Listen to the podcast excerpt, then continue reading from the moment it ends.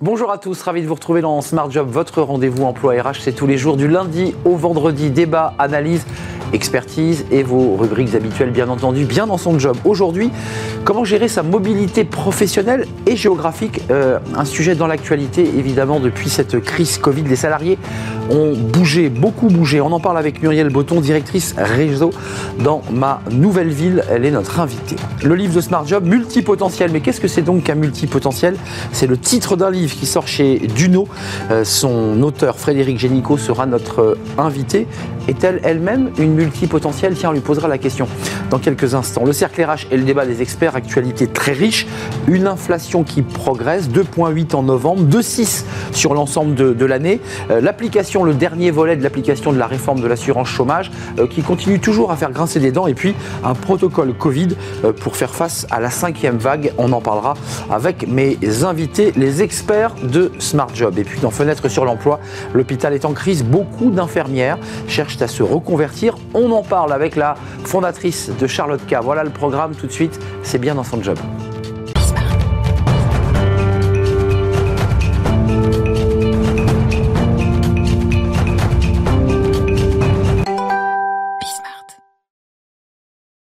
Bien dans son job, bien dans son travail, bien dans sa mobilité. Tiens, c'est un vrai sujet euh, qui intéresse beaucoup de, cadres et de collaborateurs qui, bah, après cette crise Covid, sont partis, sont partis vivre loin. Euh, parfois ont dû revenir parce que c'était compliqué, l'entreprise les rappelait. Et on en parle avec euh, Muriel Bottéon. Bonjour Muriel. Bonjour. Merci d'être avec nous, directrice réseau chez Ma Nouvelle Ville, une structure créée il y a 25 ans, qui est une entreprise. c'était quoi l'idée il y a 25 ans? Parce qu'il n'y avait pas de Covid il y a 25 ans. Enfin, tout tout allait bien et, tout va toujours bien, c'est que nous aidons, nous aidons les salariés d'entreprise à, dans une mobilité professionnelle, mais également les entreprises qui les emploient et les collectivités qui les accueillent. Notre but, c'est effectivement d'aider ces salariés d'entreprise et leurs familles dans une euh, nouvelle intégration, dans leur nouvelle vie. Voilà, on accueille à peu près, pour vous donner un exemple, plus de 10 000 familles par an sur tout le territoire français, que ce soit donc des mobilités internes ou de l'impatriation. Euh, bien sûr. Euh, Muriel, ses salariés, ses familles, et souvent le, cadre ou le, papa, la maman, poussent la porte de votre, de votre espace, de, ma nouvelle ville, se posent et vous disent voilà, on, est en galère. Euh, c'est quoi leur problématique aujourd'hui? J'habite trop loin, l'employeur veut que je revienne Voilà, alors on s'adresse aussi aux, par rapport aux entreprises. Et aux entreprises, bien voilà. sûr. C'est important, c'est effectivement de se dire j'habite Poitiers, j'ai une mon entreprise qui est à Poitiers qui me dit bien voilà, dans 15 jours tu es muté à Marseille et euh, quelqu'un va t'aider à trouver un logement et à t'intégrer dans cette euh, nouvelle vie. Voilà. Effectivement, donc nous sommes là pour la, pour l'accompagner dans tout son quotidien. Donc ça va passer par lui trouver un nouveau logement pour lui et sa famille par rapport à ses critères. Lui, c'est du service, c'est du, c'est du service. Une forme de conciergerie euh, premium. Oui, ça va plus loin. Hein. Ça permet, ça permet à l'entreprise aussi de fidéliser son, son collaborateur et de le décharger de toutes ces euh, contingences importantes. Vous savez qu'en France, quand même, bouger, ça reste compliqué. Mm. Euh, le français n'est pas toujours très mobile. On l'entend tout le temps. Problème de mobilité dans l'emploi. Voilà. On, se rend compte qu'il y a des bassins d'emploi. Moi, je vais vous donner un exemple concret. Comme vous pouvez l'entendre, j'ai un petit accent du hmm, Sud. je vous confirme. Euh, Bien agréable d'ailleurs. je vous remercie. Donc, effectivement, euh, vous avez des bassins d'emploi en France qui, où il y a du, chômage et des régions où, qui sont plus attractives sur le chômage. Et par exemple, en Occitanie, nous avions à une époque besoin de chaudronniers. Voilà, pour l'aéronautique, hein, mmh. bien entendu. Et dans l'Est de la France, on trouve ces personnes qui ont cette spécialité. Comment les faire Comment les faire venir ah, et, leur donner un petit accent. Et, leur donner, du coup, un autre accent. Eh bien, tout simplement, nous sommes là pour les accompagner, parce que bien souvent, ce sont des personnes qui ont plus de 20 ans dans une région. Ils sont installés, ils ont leur maison. ils ont leur maison, ils n'ont pas envie de bouger. Comment on fait Comment on fait Eh bien, on va les accompagner. On va concrètement voir ce qu'ils souhaitent et surtout nous chercher ce logement et les accompagner sur cette recherche de logement. Pour faciliter, Ce, mouvement. Mais on ne va pas s'arrêter là. On ne va pas s'arrêter là. On, va, on peut s'occuper pour eux du bail, de la signature du, de l'état des lieux. De on peut s'occuper des fluides. On peut s'occuper des inscriptions scolaires des enfants. Et surtout, nous avons des collaborateurs qui vont les accompagner dans leur quotidien. C'est-à-dire leur dire, bien écoutez, vous êtes fan de tel sport. Voilà, euh, la salle de sport qui correspond, le marché qui est près de votre lieu de travail, de votre domicile, mais également quelle est la piste cyclable qui va vous emmener à votre travail. Voilà, on va jusqu'à ce niveau de détail. Ah, on peut, oui. Nous avons des collaborateurs très investis qui connaissent bien leur, leur ville ou leur, leur région et qui sont là aussi, qui sont vendeurs de, de tout cela. Et c'est important. Alors Muriel Beautéon, il y, a, il y, a, un observatoire avec lequel euh, vous avez travaillé, observatoire de la mobilité professionnelle et géographique. Là, on, on y trouve des, des, chiffres qui viennent corroborer les propos que vous aviez un instant sur les freins euh, à la mobilité. Il y a quand même 29% des, des, dirigeants, on va voir ce, ce chiffre, hein, euh, qui auraient été dissuadés de recruter certains candidats à cause de leur éloignement géographique. Et inversement, côté salarié, 48% des salariés, eux, auraient été découragés de postuler à une offre à cause, cette fois-ci, de l'éloignement géographique. Euh, je repose ma question parce que le Covid est passé par là. Euh, on a travaillé à distance. Euh, on n'est plus allé au bureau tous les jours. On y va d'ailleurs de moins en moins au bureau. On hybride. Est-ce que ça, ça a modifié, je dirais, votre manière d'aborder, d'approcher les entreprises, de leur, de leur parler de cette question de la mobilité? Oui, ça a modifié puisqu'effectivement les attentes des, salariés et des entreprises a été un petit peu perturbée par ce Covid. Donc on, s'est d'abord rendu compte que euh, certaines personnes ont quitté certaines régions. Euh, on, voit bien que l'Île-de-France, Auvergne-Rhône-Alpes hmm. euh, ont, eu un déficit pendant quelques temps, bien que ça reste des bassins d'attractivité, et que les, les, salariés et leurs familles ont voulu quitter ces, ces régions. Donc, ils sont partis sur des logements plus grands, respirer, mais toujours proche des moyens de transport. Donc ça, c'est très important.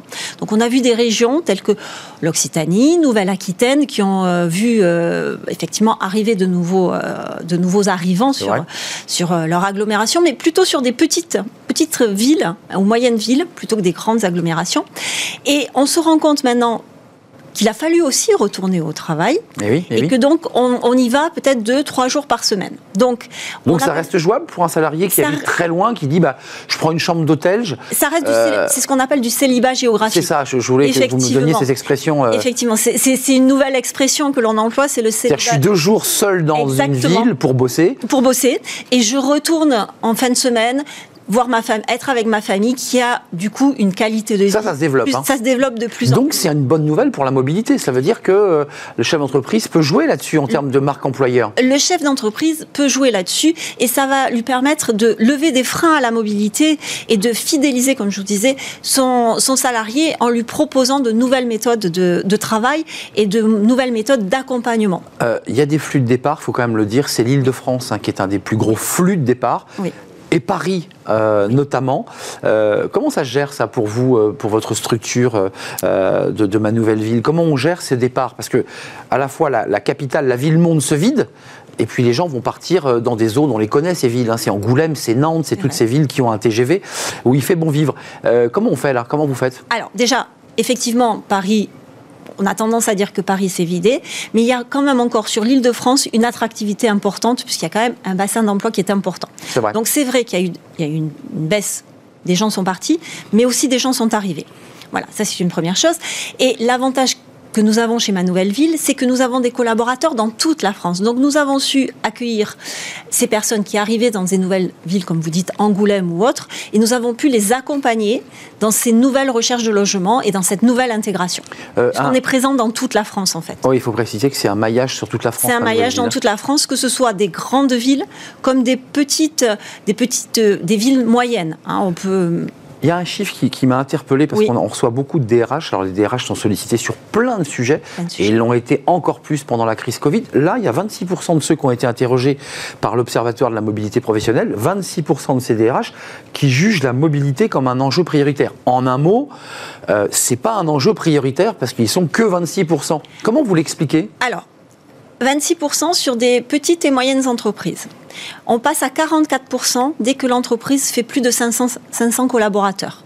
Pourquoi? Bien souvent, sur des, petites et moyennes entreprises, le, dirigeant est aussi le DRH et gère tout en même temps. Donc effectivement, pour lui, il va estimer qu'il y a un enjeu, mais ne va pas s'occuper de, cette mobilité.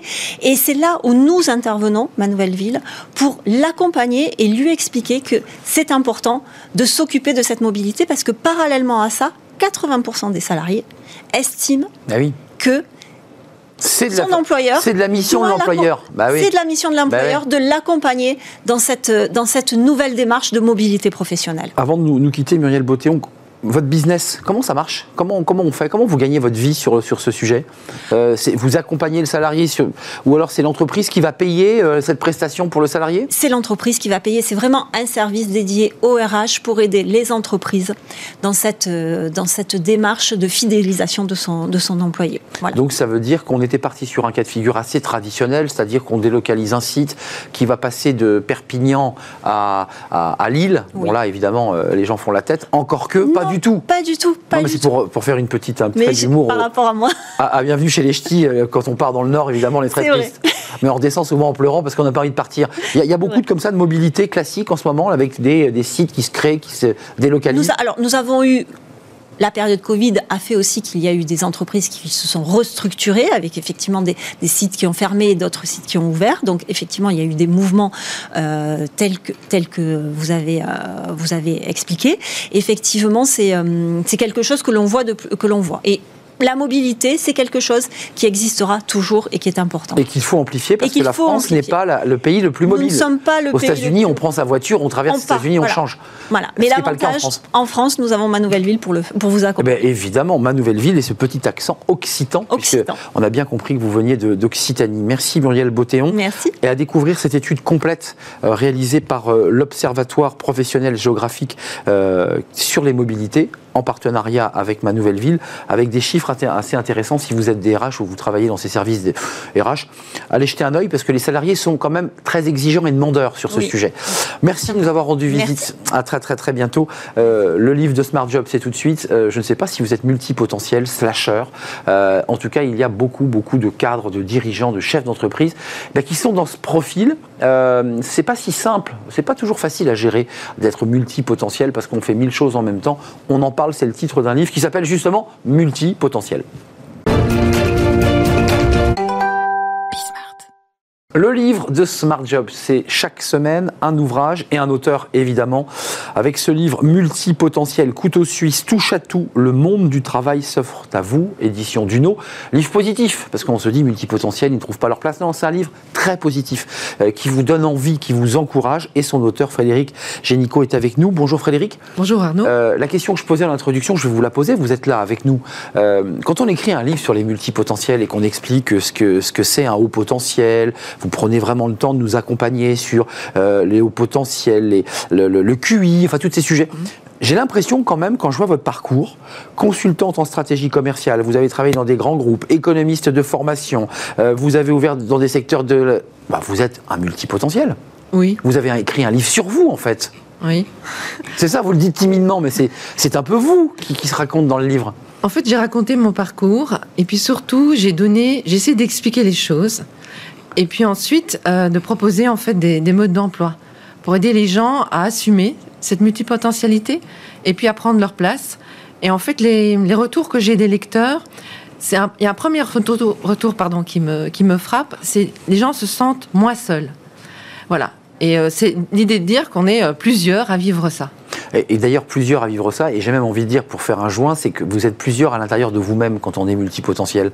Il y a plusieurs personnalités, plusieurs envies, plusieurs désirs qui parfois se chevauchent, s'entrechoquent c'est dur à vivre ou pas? Parce que c'est, vous dites, euh, bon, le monde du travail s'offre à vous. Intérieurement, c'est pas si facile à vivre tout ça. Non, mais enfin bon, il faut quand même être réaliste. Hein, c'est positif. On a une. Je dirais, ce qui est le plus compliqué, je pense, c'est euh, le cheminement. Enfin, c'est la curiosité, la nouveauté, l'enthousiasme, et puis l'arrivée à un moment, on s'ennuie. Donc c'est vraiment ces passages-là. Et là, on est rehappé par d'autres idées, par d'autres rencontres, et on a envie de faire plein de choses. Donc c'est ce, on est finalement une éternelle débutante ou un éternel débutant avec le regard des autres et le, jugement de l'entourage parfois qui est pas facile. Il euh, y, a beaucoup, il y a à la fois des, éléments euh, didactiques, puis il y a des portraits, des, témoignages, des portraits, des parcours mmh. de personnalités très différentes, de gens qui bossent dans la boulangerie, qui ont dirigé des grands groupes, et puis qui, ont cheminé.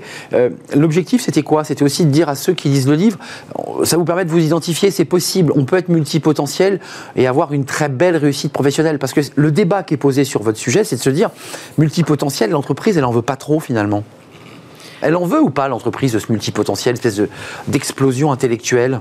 Je pense qu'elle en veut aujourd'hui, certainement. C'est-à-dire qu'aujourd'hui, on a un moment où l'entreprise, elle est dans une situation où l'incertitude est très forte, où il y a des grands défis, et qu'aujourd'hui, des personnalités qui ont connu des vies multiples, qui ont fait beaucoup de choses différentes, et qui ont une capacité d'adaptation très forte, sont aujourd'hui des profils qui sont recherchés. Pour répondre à la question sur les parcours, euh, parce qu'en fait, les parcours ne sont pas uniques quand on est multipotentiel. Mm. Et donc, présenter uniquement mon parcours, je trouvais que c'était un petit peu réducteur. Et donc, je voulais l'ouvrir à des salariés, des entrepreneurs, des hommes, des femmes, des gens plus âgés, des gens plus jeunes, pour montrer la diversité aussi de ces parcours. Alors, il y, y a un travail didactique, explicatif, où vous vous racontez, où on raconte des histoires. Et puis, il y a un travail aussi sur gérer votre mental et vos émotions. Je trouve ça assez passionnant, mmh. euh, parce que vous dites la, vie du multipotentiel, c'est comme ça que, vous l'appelez. C'est le grand 8, avec des hauts et des bas, les idées fusent, les liens se font, tout va bien. Parfois, le cerveau s'emballe, et vous vous retrouvez submergé par des émotions négatives. Ça veut dire qu'il faut quand même il faut se connaître, mmh. et ensuite gérer tout ça. La première chose, c'est bien se connaître. Et puis après, je pense que c'est effectivement, euh, dans les moments où c'est un petit peu plus compliqué, euh, avoir une forme d'autocompassion, une forme de gentillesse avec soi. Les multipotentiels sont des gens très exigeants, assez performants, je trouve, en tout cas me concernant. Et donc moi, j'ai appris à développer une autre forme de relation avec moi-même, d'être un petit peu plus douce euh, et de faire. Vous dites arrête de te brutaliser, quoi, arrête. Prends un peu de recul regarde les choses autrement. J'ai appris à me regarder parfois, euh, à prendre du recul, à me regarder, je dis souvent. Pourquoi vous êtes, vous êtes trop comment quand, quand vous êtes comme ça? Ah, moi, je suis très perfectionniste. Hein. J'ai un côté très bon élève. Donc, euh, puis les multipotentiels, il y a deux, deux teams, il y a deux équipes. Il y a l'équipe des, des, gens qui foncent et qui vont euh, à, à, toute vitesse sur les nouveaux projets. Ça, c'est ma team. Et puis il y a ceux qui procrastinent ceux qui se disent mais je vais y aller, je sais pas pourquoi aujourd'hui, etc. Parce que je dois choisir, c'est compliqué de choisir. Donc moi, je suis plutôt dans le genre je fonce et bon élève. Donc il y a des moments, euh, c'est un peu compliqué. Donc j'ai appris à me poser et à me dire, à me dire, ok, regarde comment tu te parles. Euh, est-ce qu'une amie te parlerait comme ça? Non.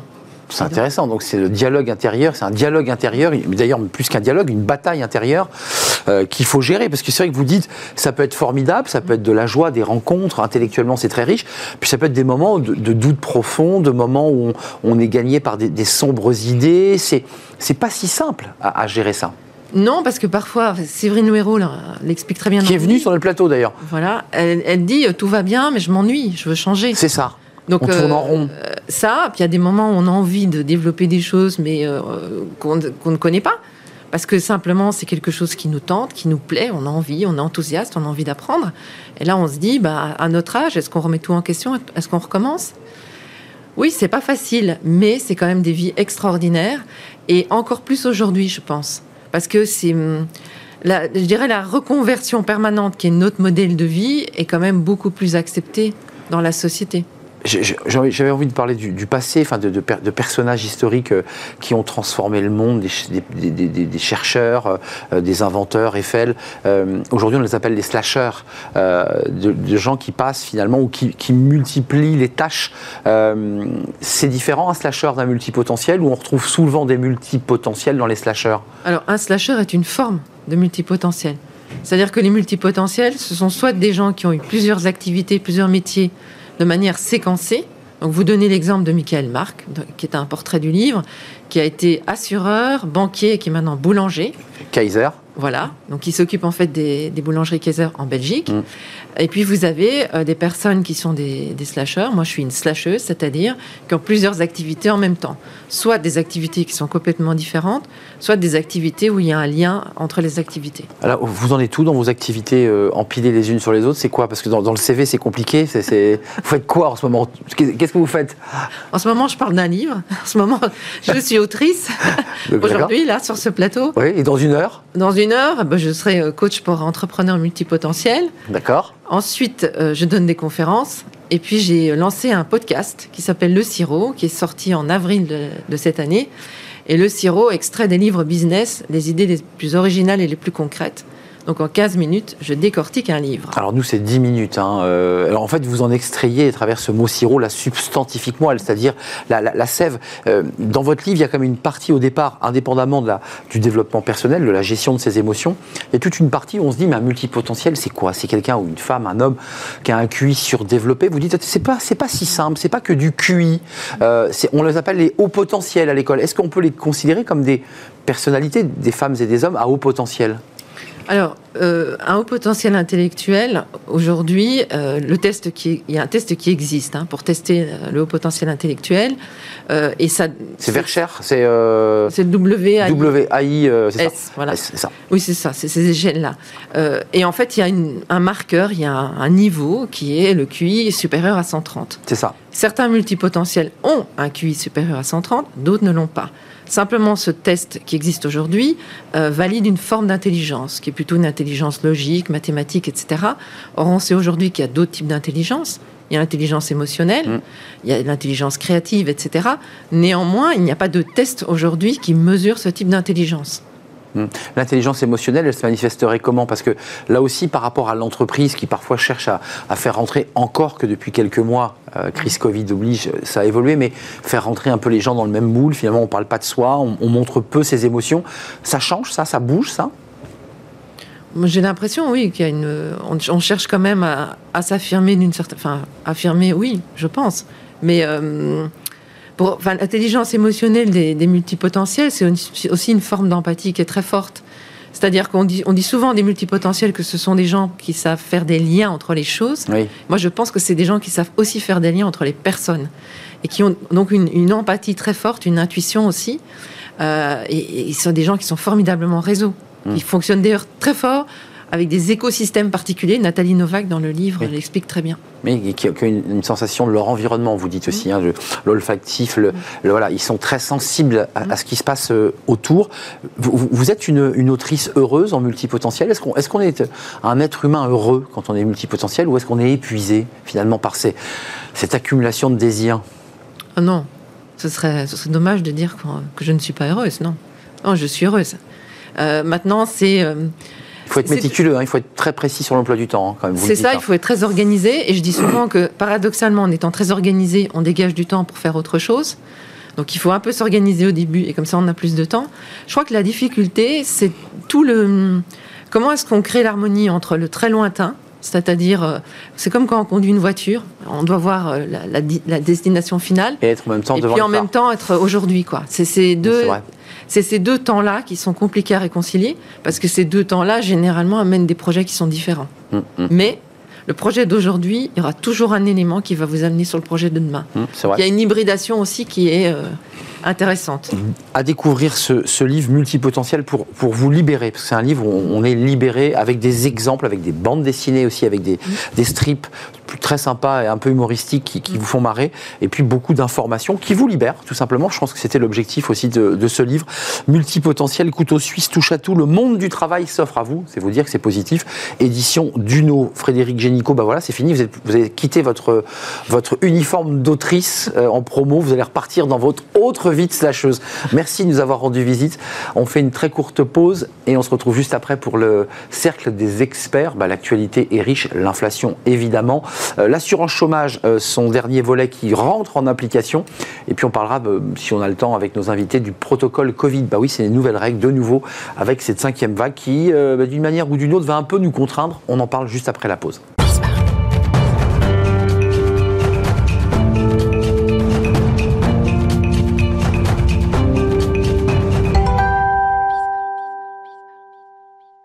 Le cercle RH, le débat des experts euh, chaque semaine pour balayer l'actualité. Alors évidemment, l'actualité est un peu écrasée par cette cinquième vague avec des incertitudes sur l'entreprise, même si le gouvernement n'a rien annoncé de précis euh, concernant les règles du télétravail, un protocole, on va en parler. Et puis il y a une autre actualité évidemment, c'est l'inflation qui commence à inquiéter les, les ménages. 2,8 en novembre, 2,6 d'inflation sur l'ensemble de l'année. Alors c'est légèrement, voire euh, largement en retrait par rapport à la moyenne de la zone euro, et légèrement aussi en retrait par rapport aux Allemands qui sont à 5,2.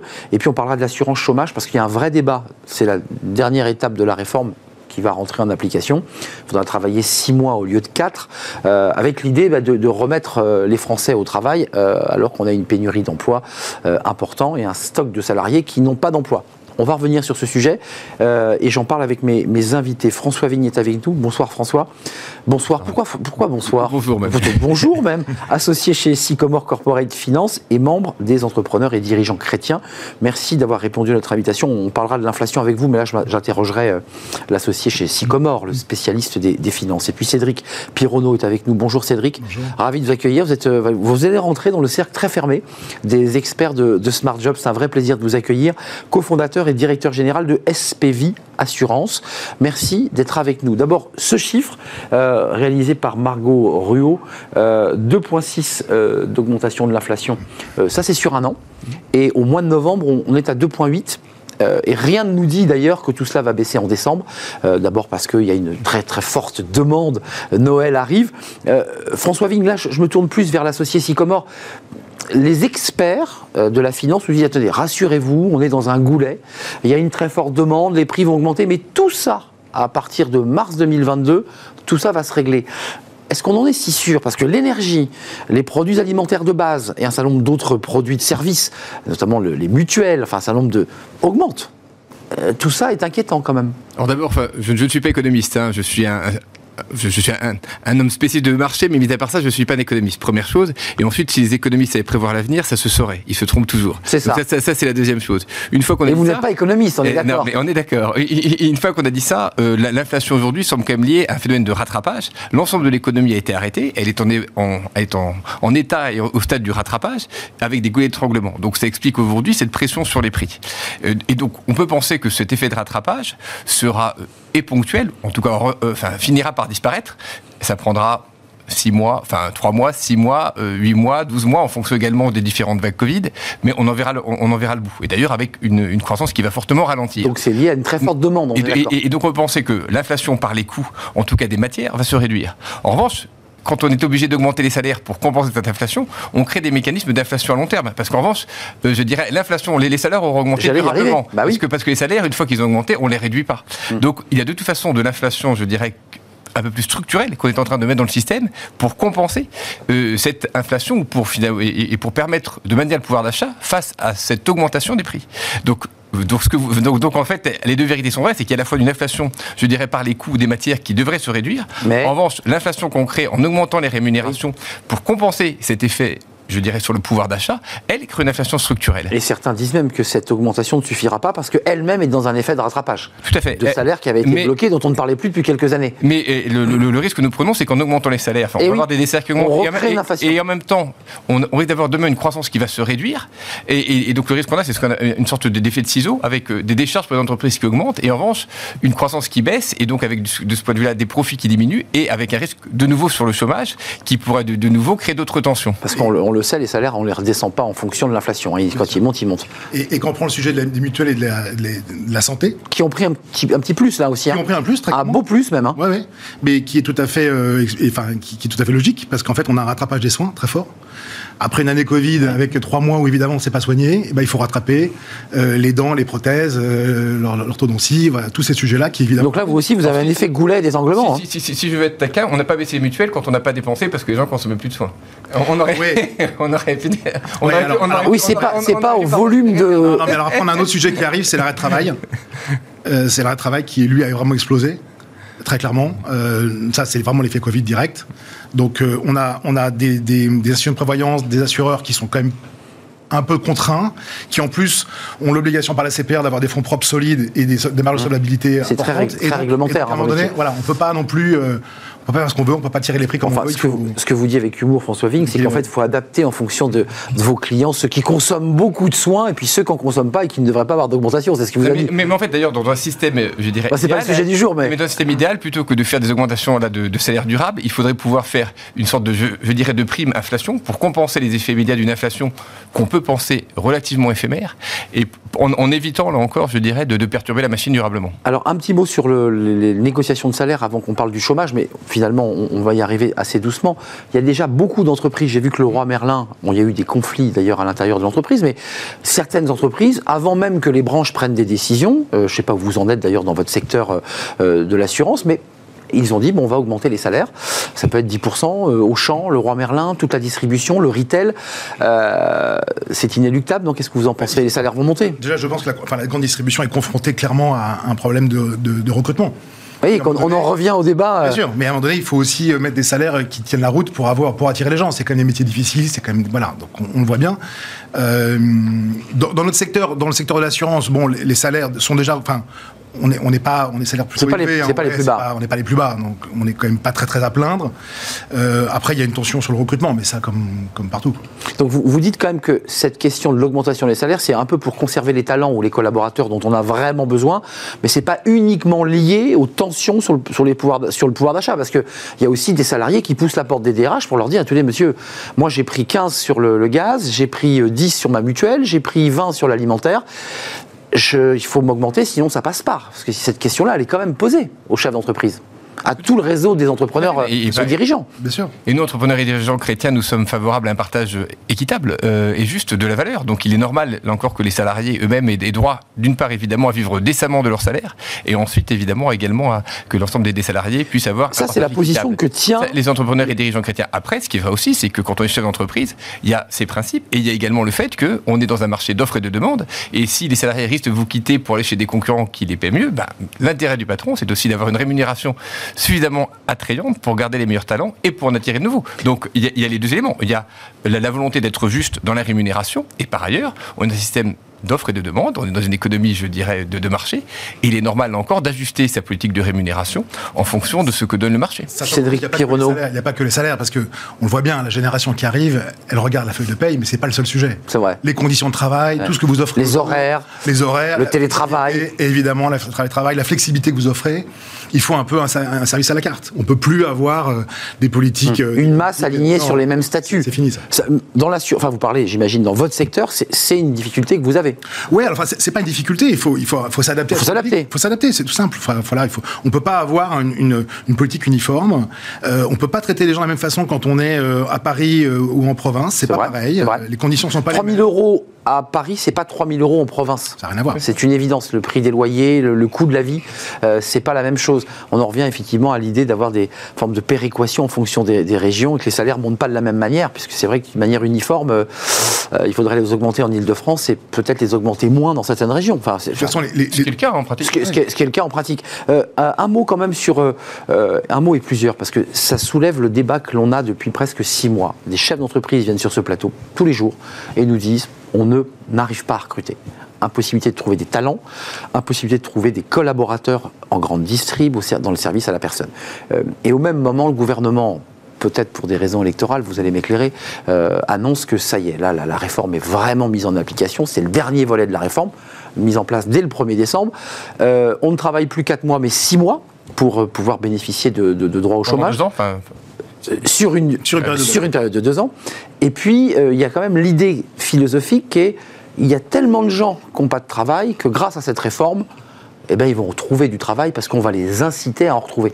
Est-ce que c'est aussi simple que ça que de dire sur les 5,4 millions de demandeurs d'emploi, c'est qu'ils n'ont pas fait beaucoup d'efforts parce que regardez, il y a presque un million d'emplois qui leur tend les bras. Est-ce que c'est une équation aussi simple? La réponse, c'est dans votre question. Non, ce n'est pas aussi simple. D'autant plus qu'on sait que sur la moitié des chômeurs dont vous parliez, la, moitié qui sont des chômeurs de longue durée. Et non indemnisés. Et ces chômeurs de longue durée et non indemnisés, évidemment, je dirais, ce ne sont pas, pas des gens je dirais, qui rentrent dans le, dans le cadre de cette mesure. Et, et, nous, ce que nous pensons également, là encore, aux entrepreneurs et dirigeants chrétiens, c'est que la première chose dont il faut s'occuper, c'est du retour à l'emploi des chômeurs de longue durée. Parce qu'ils sont quand même un vrai sujet pour notre société.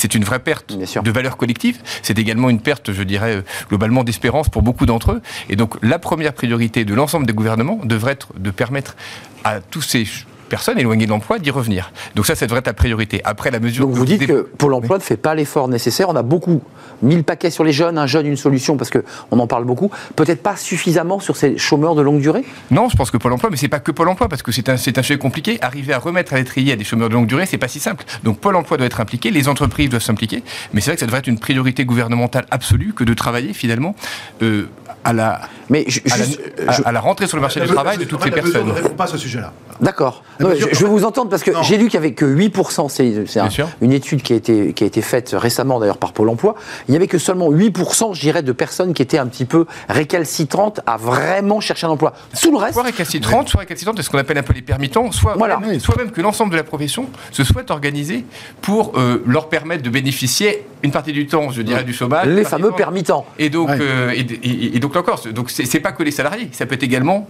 l'ensemble des. Donc ça ne répond pas aux Non. besoins la, mesure, en fait, elle, elle est là pour est quoi, alors équilibrer les comptes, d'abord. hum, économiques 4 milliards euh, Ouais, J'ai entendu un peu moins 2 milliards. 2 milliards. 2 milliards 5, 2 milliards 6. Bon, il y a un premier sujet économique. D'accord. On comprend tous, Bon. hein, c'est une évidence. Mmh.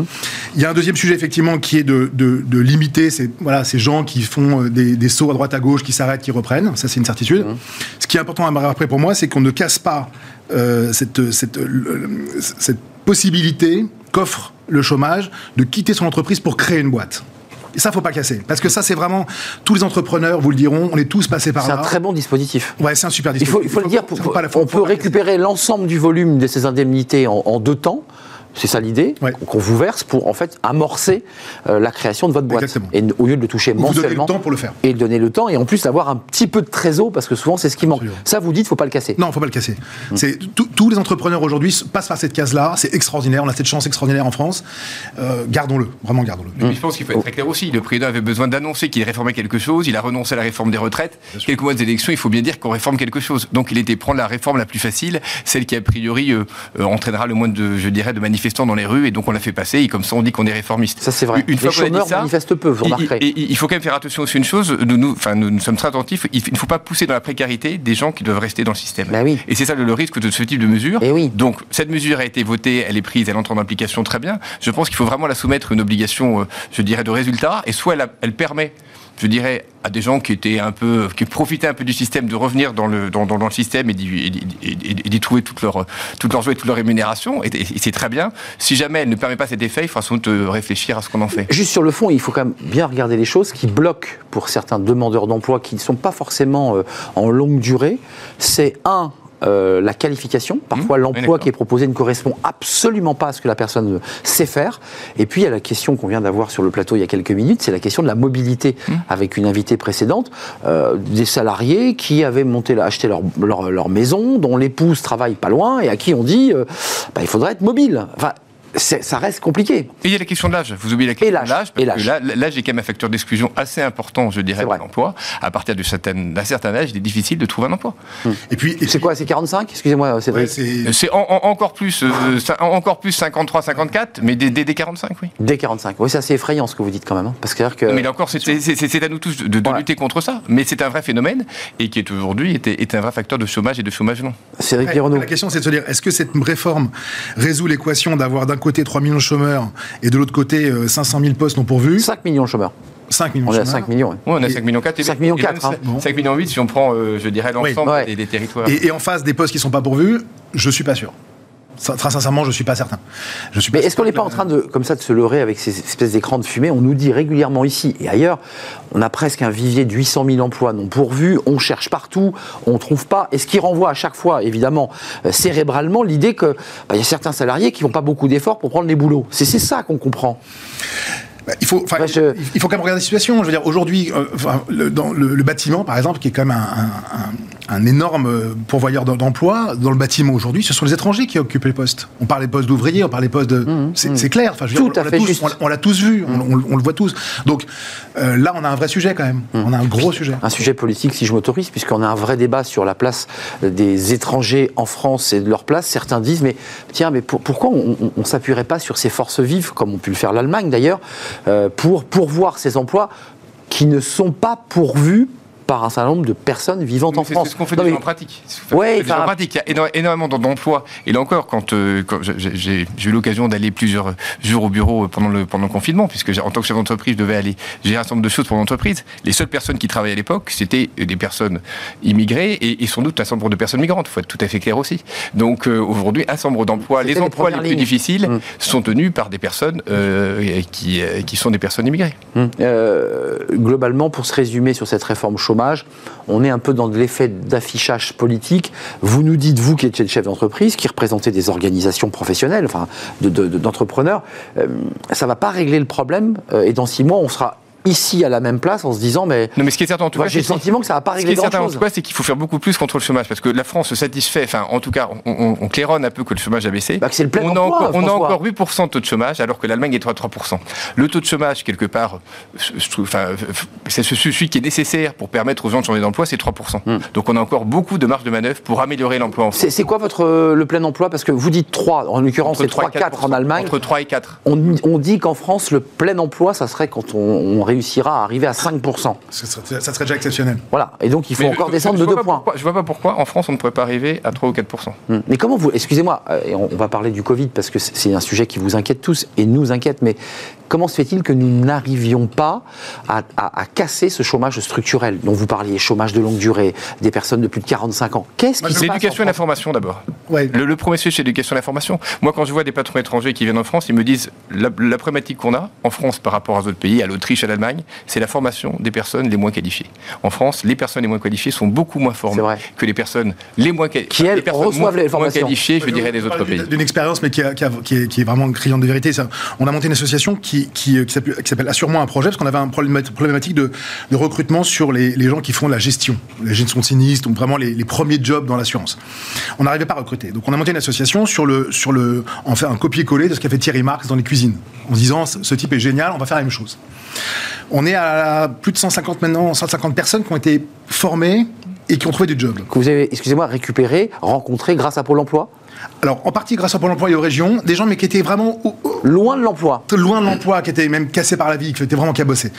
Formation, euh, tout de suite diplômante et avec euh, vraiment l'alternance. Une semaine entreprise, une semaine formation. 90% de ces gens, aujourd'hui, sont en poste.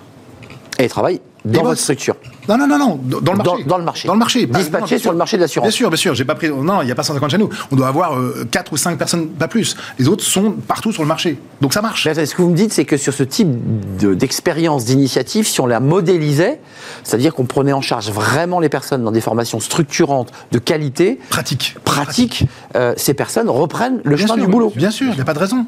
Et elles vous disent quoi d'ailleurs, celles qui sont chez vous en ce moment Merci, bah, j'imagine, non sont, sont, bah, sont, super contentes, enfin, ça, se passe, ça se passe extrêmement bien. Mais, mais, certains ont évoqué, c'est trop tard parce qu'on est à 4 mois d'une élection présidentielle, mais certains évoquaient l'idée qu'il fallait casser la machine Pôle emploi, qui était une trop grosse machine, et qui finalement n'arrivait pas à individualiser, à travailler finalement sur le sur-mesure. Est-ce que c'est des propositions ou des réflexions que vous avez aux, entrepreneurs Je pense qu'il faut y réfléchir parce que de fait, Pôle emploi euh, peut, améliorer son efficacité. Et donc je pense qu'il faut aller ailleurs. on voit que souvent, euh, je dirais, les résultats viennent d'associations qui sont beaucoup plus terrain, sur le terrain. beaucoup plus proches du terrain. C'est ça, et la, réalité du terrain. Et aussi l'idée quand même, j'imagine, que en bout de cette formation, qui n'est pas une formation euh, voie de garage, il y avait une embauche. Parce que ça, quand, le salarié a ça en tête, Bien sûr. il est un peu motivé pour... et puis pas à horizon 4 ans, à horizon 6 mois. Voilà, dans 6 mois, si vous déconnez pas, c'est pour vous. C'est ça l'idée. C'est clair.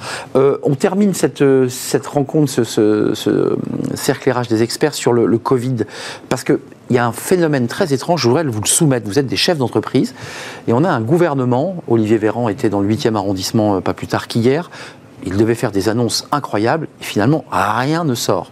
Hormis qu'il faut garder le masque, qu'il faut se dire bonjour avec le point et que est-ce que vous êtes troublé par ce j'allais dire par la gestion de cette cinquième vague? Parce qu'on a eu des gestions beaucoup plus draconiennes euh, euh, douloureuses même là on a le sentiment qu'il y a une cinquième vague mais Comment, donc, comment vous vous situez par rapport à ça? Tout à fait clair, nous nous préférons cela, hein, parce que, encore, on, a quand même l'avantage d'avoir pratiquement deux ans, je dirais, de gestion du Covid derrière nous.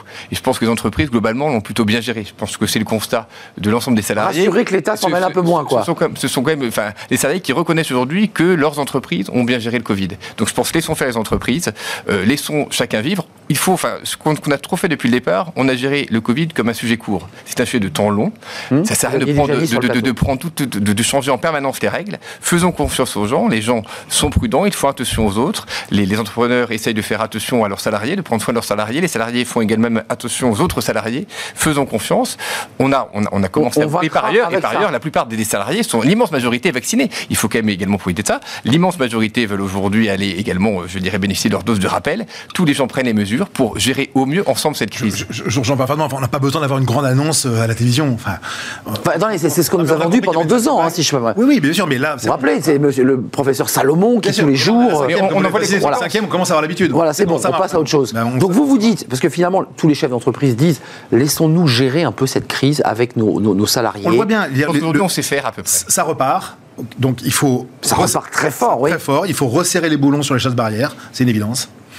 Il faut certainement diminuer un peu aussi les contacts et bien sûr les grands événements vont mécaniquement s'arrêter. Mmh, mmh. On se posait la question nous de les fêtes de Noël, etc. Bon, entreprise très clairement. Oui, c'est des questions que vous posez ça. Bien sûr, les grands rassemblements de fin d'année, les repas euh, à cotillon, ça, ça va sortir. ça va euh, sortir ou alors on va passer par un système de, de, tests obligatoires. Enfin voilà. ah tiens d'ailleurs euh, test obligatoire, vous en pensez quoi? Parce que l'Allemagne dit attendez vaccin obligatoire. L'Allemagne est entrée sur cette logique elle n'a pas encore pris cette mesure. Mmh. C'est-à-dire, il y a ceux qui seront vaccinés, puis ceux qui seront à août, pas vaccinés. On va jusque-là, si on veut vraiment avancer sur le sujet Nous, aux entrepreneurs chrétiens, nous sommes contre le fait que, euh, on impose. Que, les entrepreneurs, par ailleurs, je dirais, deviennent des policiers, enfin, notre, et on n'est pas là pour connaître, euh, je dirais, la situation de santé de chacun de nos salariés. Donc je pense qu'il faut quand même garder, il ne faut pas renoncer à tous nos principes, à toutes nos valeurs, celles qui étaient développées, je dirais, de, depuis des siècles, même, euh, sous, le mmh. prétexte d'une crise sanitaire. La liberté. Aujourd'hui, il faut quand même rester ferme sur les principes essentiels, tout en gérant au mieux cette crise sanitaire, qui là encore peut encore durer. Donc il faut qu'on qu'on s'assure qu'elle pourra durer de façon relativement acceptable et agréable par l'ensemble de nos salariés. La politique juste la politique de test, quand même, elle a prouvé son efficacité. Hum. Euh, je, pense qu'il faut continuer à inciter à tester très clairement. on nous dit que le, nouveau variant qui arrive de, de, l'Afrique australe, c'est le nouveau variant qui va s'imposer, qui va écraser le delta. Est-ce qu'on ne doit pas, vous chef d'entreprise, c'est une réflexion d'ailleurs sur le long terme, finalement accepter, et qu'on nous le dise d'ailleurs, de vivre avec ce Covid, quel que soit son nom, puisqu'il change de nom un petit peu comme les ouragans euh, tous les six mois, on vit avec. Est-ce qu'on Bien sûr, mais ça fait deux ans, ça fait deux ans qu'on vit avec. On va encore vivre pendant pendant plusieurs ouais, mois. voilà, il faut. Bien sûr, je pense plusieurs années. Bien sûr, bien sûr. de manière à ce qu'il n'y ait pas de surprise, quoi. Historiquement, toutes les grandes pandémies ont duré entre 18 et 36 mois. Donc, il faut, globalement, il faut se faire histoire. On n'a pas mieux géré cette crise que les autres euh, civilisations ont géré les autres crises. Donc, aujourd'hui, on sait qu'une pandémie dure un certain temps. Il est, il est probable qu'on aura plusieurs rappels à faire, et un jour, elle disparaîtra parce qu'il y aura une immunité collective.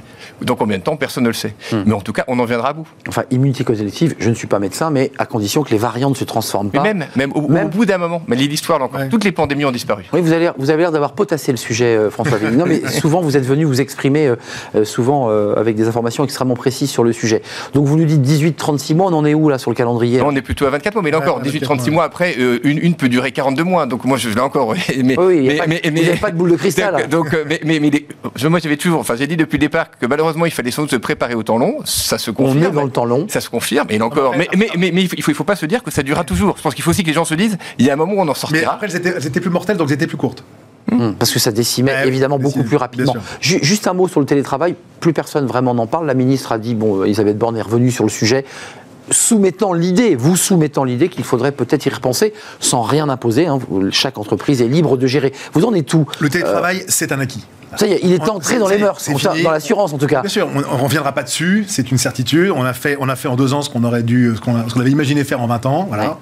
Euh, accélérateur de, de bien Sûr, accélérateur. Après, Gardons, gardons, le lien, la, le présence est, la présence est importante, la formation, la, visu, des, jeunes qui arrivent l'entreprise, vous pouvez pas les mettre en télétravail euh, full, c'est impossible, mm. évidemment. Donc, je pense qu'il faut jouer euh, intelligemment, il faut alterner. Présence euh, et, télétravail. Le télétravail apporte quand même beaucoup de souplesse dans la vie, dans la vie quotidienne des gens, c'est une évidence.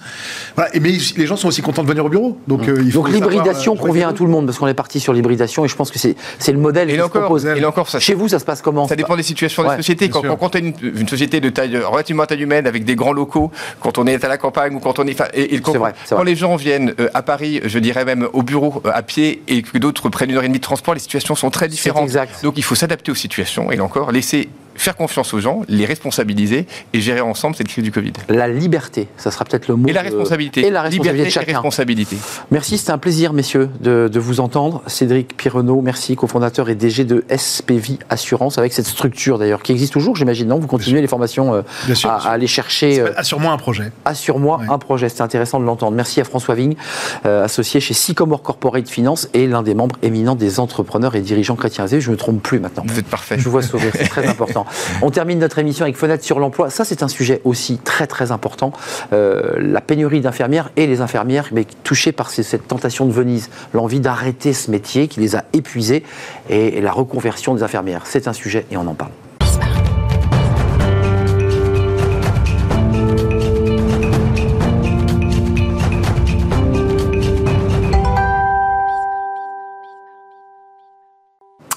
Sur l'emploi, pour rester un peu dans l'esprit du, débat euh, du cercle des experts, euh, Pôle emploi, euh, les demandeurs d'emploi, la reconversion, on en parle dans un secteur très particulier que vous connaissez, les infirmières. elles ont parfois la tentation de Venise, elles ont été épuisées pendant cette crise Covid. Alors certaines veulent partir, définitivement, puis d'autres ont peut-être envie de d'évoluer différemment dans leur métier. Et on en parle avec euh, Charlotte euh, Kerbrat. Bon, Kerbrat, je ne savais pas si on disait le T. Charlotte Kerbrat, c'est un vrai plaisir de vous accueillir, fondatrice de Charlotte K. Euh, évidemment, vous avez repris votre initiale. infirmière de métier. J'ai envie de dire, Charlotte K, c'est le fruit de votre propre expérience, de votre propre parcours un peu galère, et vous vous êtes dit, bah non, je, vais quand même essayer de rendre euh, et d'expliquer qu'on peut faire autrement. Comment s'est passé, vous, votre reconversion? Parce que vous n'êtes plus infirmière aujourd'hui. Non, je ne suis plus depuis un an et demi. J'ai comment quitté le, la, la Donc chef d'entreprise C'est ça. Euh, un monde comment, comment différent. Et en fait, comment ça s'est passé? Ça s'est passé dès le début, en fait, assez vite après mon diplôme. Je me suis dit, en fait, j'ai, envie d'évoluer au sein de mon métier, donc euh, cadre, infirmière coordinatrice, etc. Mais en fait, je ne sais pas comment m'y prendre. Et en fait, ça a pris vraiment des mois, voire des années, où je me suis dit, j'ai envie de changement, mais je ne sais pas quoi faire. Et en fait, après des années de, de, de cheminement, on y arrive à se dire, en fait, je vais faire autre chose, parce qu'en fait, euh, je trouve pas ce qui me correspond, je sais pas comment m'y prendre.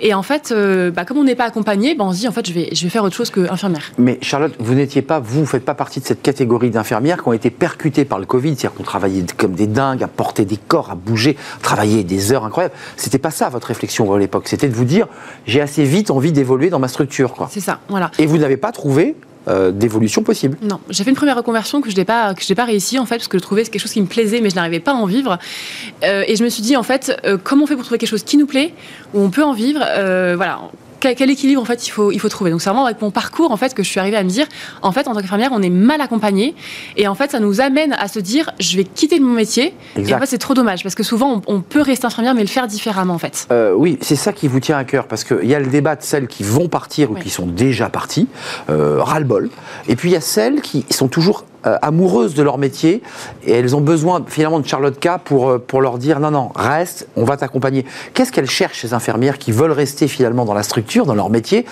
Elles aspirent à quoi finalement? Bah Déjà, elles ne savent pas toujours qu'elles veulent rester. Et souvent, c'est nous, en fait, on a une équipe de 10 infirmières qui se sont reconverties et qui accompagnent les infirmières. Et en fait, elles ne le savent pas. Elles viennent nous dire, euh, en fait, là, je veux quitter ma blouse, je veux plus être infirmière. Je ne sais pas ce que je vais faire, mais je sais que je veux quitter l'hôpital, je veux quitter ma blouse. Vous expertisez les causes? C'est quoi les causes? Alors, bah, c'est la fatigue. La fatigue qui date d'il y a très très longtemps, d'avant le Covid. le Covid, c'est qu'une goutte, évidemment. Euh, la fatigue, le manque de reconnaissance, qui a été vraiment euh, très très important, et encore plus après le Covid, on a eu un espèce de moment où on était des héros, et après, en fait, plus rien, un soufflé au fromage. Euh, le manque de reconnaissance, la fatigue, et voilà, les, les, horaires aussi, le rythme. À partir du moment où on a une vie de famille, on se dit, mais un week-end sur deux euh, des matins, des soirs, être rappelé sur le jour de repos, euh, les vacances qu'on n'arrive pas à poser, euh, c'est plus possible. Quoi. Donc une envie de changer en fait. Oui, une envie de changer et, globalement de, retrouver finalement un cadre de vie, un équilibre de vie, ce qu'on entend aujourd'hui dans d'autres métiers. Mm. Il y a le sens, puis il y a le fait de, mm. retrouver un cadre de vie, ce qui est quand même très compliqué quand on est infirmière. Qu'est-ce qu'elles deviennent, celles qui veulent rester quand elles vont vers un cadre de vie plus équilibré, on ne trouve pas, c'est pas possible. Enfin, infirmière, c'est infirmière. Non, il n'y a, pas que, a pas que ça. Elles peuvent euh, faire infirmière en entreprise, par exemple, où elles ont des horaires de, de jour. De bureau, on va dire. bureau. Euh, infirmière scolaire aussi, où elles peuvent avoir des horaires de bureau. Infirmière à l'ARS, infirmière à la Sécu. Euh, voilà, il y a des postes, en fait, d'infirmière où on peut avoir des horaires, même en, labo, en fait, où il y a moins de. Il n'y a pas de dimanche, etc. Exact. Ça veut dire que vous, votre boulot, c'est là, vraiment comme une sorte d'agence d'intérim, de recrutement et, de placement, c'est que vous vous mettez aussi en contact avec ces institutions. Comment vous faites là? Expliquez-nous. Nous, on fait, on fait des bilans de compétences pour infirmières. Donc, un bilan de compétences qu'on a un peu revisité, parce qu'un bilan de compétences, ça date d'il y a quelques années Mm. c'est un peu, un peu vieillot. Donc c'est un mix entre bilan de compétences et développement personnel. Et du coup, on les aide vraiment. Alors comme on fait que d'infirmières, on est aussi spécialisé là-dedans. Donc on les aide en fait à trouver euh, les, bonnes, euh, bah, les, bonnes structures, les bonnes passerelles aussi. Avec d'autres diplômes, maintenant on a, on a un niveau licence en tant qu'infirmière. Donc quel master on peut avoir? Très important. Euh, comment est-ce qu'on peut évoluer avec cette, cette, ce beau diplôme qu'on a? Et nous, les 10 coachs de, l'équipe Charlotte K, on, on aime notre métier. On n'est pas on n'a pas été jusqu'au burn-out au point de dire je veux être infirmière, j'aime plus ce métier, etc. On aime le métier. toujours on a aussi à cœur de le faire évoluer. Mmh. Et tout ça, vous parlez de, directeur d'hôpitaux. Euh, moi, ce que je prône aussi, c'est les masters qui sont possibles après infirmière, dont les masters. Formation. C'est ça, dont les masters euh, management. Et en fait, euh, je considère que s'il y avait plus d'infirmières de, à diriger des bah établissements de santé et médico-sociaux, il y aurait plus de personnes de terrain, donc ils se rendraient compte de quelle est la réalité du terrain en fait. Il n'y aurait pas que des personnes qui seront euh, dans, leurs chiffres, à regarder que des, des C'est un peu le reproche qu'on fait aux directeurs d'hôpitaux. Ce sont des gens un peu techno qui viennent plutôt de, grandes écoles, entre guillemets, et qui ne connaissent pas la réalité d'une journée d'infirmière ou, ou, même des gestes d'une infirmière qui sont parfois difficiles, mm. qui sont fatigants. Euh, est-ce que vous constatez, là, j'allais dire, je mets des guillemets, une forme d'hécatombe, c'est-à-dire une accélération de ces infirmières qui poussent la porte de Charles de cas et qui vous disent euh, euh, fais-moi le bilan de compétences, j'en peux plus. Ouais, il y a une accélération, pas tout de suite pendant le Covid. Moi, j'ai fait la première vague en renfort en, EHPAD. Et en fait, quand on était dedans, on, était tellement dedans, tellement sous l'eau, bah qu'on n'arrivait pas à se dire, OK, qu'est-ce que je vais faire de ma vie? Et le, le, mois de septembre qui a suivi, on a vu tous les médias dire, euh, est-ce reconvertie en tant que pâtissière, en tant que... C'est vrai Parce que là, vous avez réfléchi Elle n'était pas tout de suite reconvertie. En fait, ça, c'était un peu du, voilà, des médias qui, euh, qui en faisaient un peu trop. Ah, les médias. Clairement, on était sous l'eau, en fait. Et même après la deuxième vague, ça a commencé tout juste, en fait. Et là, maintenant, elles se disent, OK, ça va durer longtemps, comme vous disiez tout à l'heure. Euh, on est parti pour un bon bout de temps. Ok, en fait, il me faut quelque chose d'autre pour le long terme parce que je ne tiens plus. Et elles ont aussi vécu des choses euh, pendant le Covid. Euh, très très difficile, avoir des salles de pause qui se transformaient en morgue, avoir des patients euh, décédés tous les jours, c'était des chocs horribles en fait. elles se disent mais ça, la souffrance, je n'en peux plus. Elles ont leur coupe de, de la coupe est pleine. De, de, douleur, de, qui est pleine en fait. Et elles se disent ok là je peux plus, je, il me faut autre chose. Charlotte Kerbrat, donc vous avez beaucoup d'infirmières à qui vous faites un bilan de compétences avec votre équipe de, de coach. une fois que le bilan est terminé, est-ce que vous réussissez, entre guillemets, à les, à les placer toutes là où elles ont envie d'aller C'est-à-dire qu'à un moment donné, est-ce qu'il n'y a pas un côté déceptif en disant, voilà, il y a un nombre limité d'infirmières scolaires, il y en a un nombre limité à l'ARS, et que le principe de réalité, c'est qu'il y, a plus de demandes à l'hôpital qu'à l'ARS. Comment, comment vous gérez ça? Bah Justement, notre, bilan, en fait, si vous voulez, par rapport à un bilan classique, donc non seulement on est spécialisé infirmières, mais aussi on va, on va plus loin, en fait, si vous voulez, euh, dans le après. On les laisse pas en train de leur dire, ok, tu veux être infirmière scolaire, c'est ce qui te correspond, point barre, salut, à la prochaine. Pas du tout. On, rentre dans une communauté d'infirmières, en fait.